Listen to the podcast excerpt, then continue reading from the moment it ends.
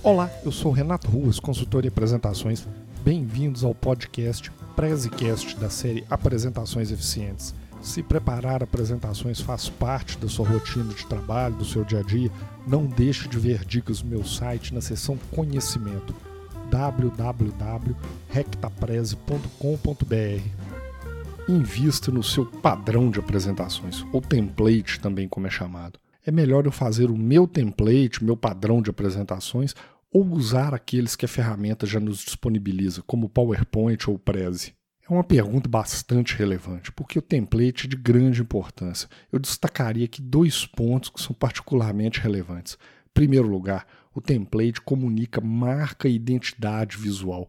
Assim, é muito importante para as pessoas que estão, por exemplo, na mesma empresa, no mesmo grupo de trabalho, utilizar um padrão de apresentações comum para que haja uma uniformização da mensagem da empresa. Ou seja, que você comunique sempre reforçando a sua identidade visual, usando imagens padrões, imagens autorizadas e tudo mais. O segundo ponto é que um template robusto economiza tempo de quem prepara a apresentação. Você pode até gastar um tempo preparando o template antes, preparando os slides mestre. E, por exemplo, no PowerPoint isso é bem chato mesmo, demora a fazer, não é intuitivo. Mas quando você senta depois para preparar a apresentação, você vai conseguir ganhar tempo, porque você não vai precisar se preocupar com escolha de fontes, posicionamento das caixas e colocação de outros elementos no seu slide. Além disso, isso é uma questão de qualidade também. Você consegue fazer seus slides mais uniformes. Não tem nada que irrita mais, por exemplo, do que aquele título que fica saltando de um slide para o outro por falta de uniformização. Então, resumindo, template é essencial para garantir marca identidade visual e economia de tempo no preparo das apresentações.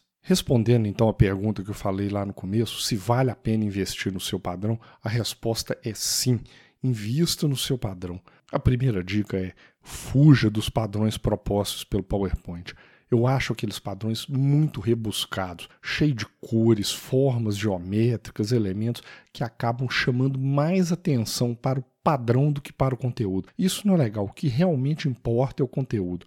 Outros aplicativos, como por exemplo o Prezi, já tem alguns padrões um pouco mais racionais. E na internet você consegue baixar alguns padrões bem bonitos, bem interessantes. Ainda assim, eu acho que vale a pena investir no seu padrão para ter certeza que ele vai estar realmente alinhado com a sua identidade visual e com as suas necessidades, com os slides que você precisa. Se você for investir no seu padrão, uma sugestão é, na dúvida, vá pela simplicidade. Não precisa gastar muito tempo fazendo slides muito rebuscados, padrões cheios de cores, formas e tudo mais. Como eu mencionei antes, excesso de informação distrai a plateia do conteúdo. E o que vale é realmente o conteúdo.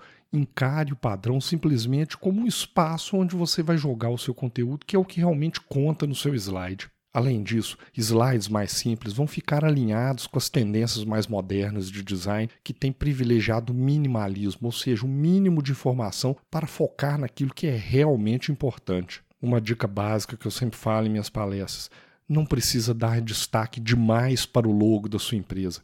É importante chamar atenção para sua identidade visual, para sua marca, sim. Chame atenção lá no início da sua apresentação, no slide de abertura ou slides, por exemplo, de transição de capítulos. Mas tem gente que acha que precisa esfregar o logo na cara da plateia a cada slide. Isso é desnecessário o seu logo pode ficar ali no cantinho, lá embaixo na apresentação, sem chamar muita atenção. E também não é pecado nenhum você fazer um slide sem um logo, por exemplo, com uma imagem, aproveitando todo o espaço do slide. Mostre seu logo, mas não precisa dar muito peso. Principalmente a mania que as pessoas têm de colocar o logo lá no canto superior esquerdo, assim, logo na abertura do slide. Isso é desnecessário. Essa é uma área nobre que naturalmente atrai o olhar da plateia. Então, use esse espaço, por exemplo, para comunicar suas conclusões. E como eu mencionei, não precisa ficar esfregando o logo na plateia a cada slide. E a última dica é: invista tempo na preparação do seu slide mestre. Eu mencionei antes, no PowerPoint isso é bem chato. A ferramenta não facilitou para quem não domina, não é intuitivo, você acaba gastando tempo para poder entender isso.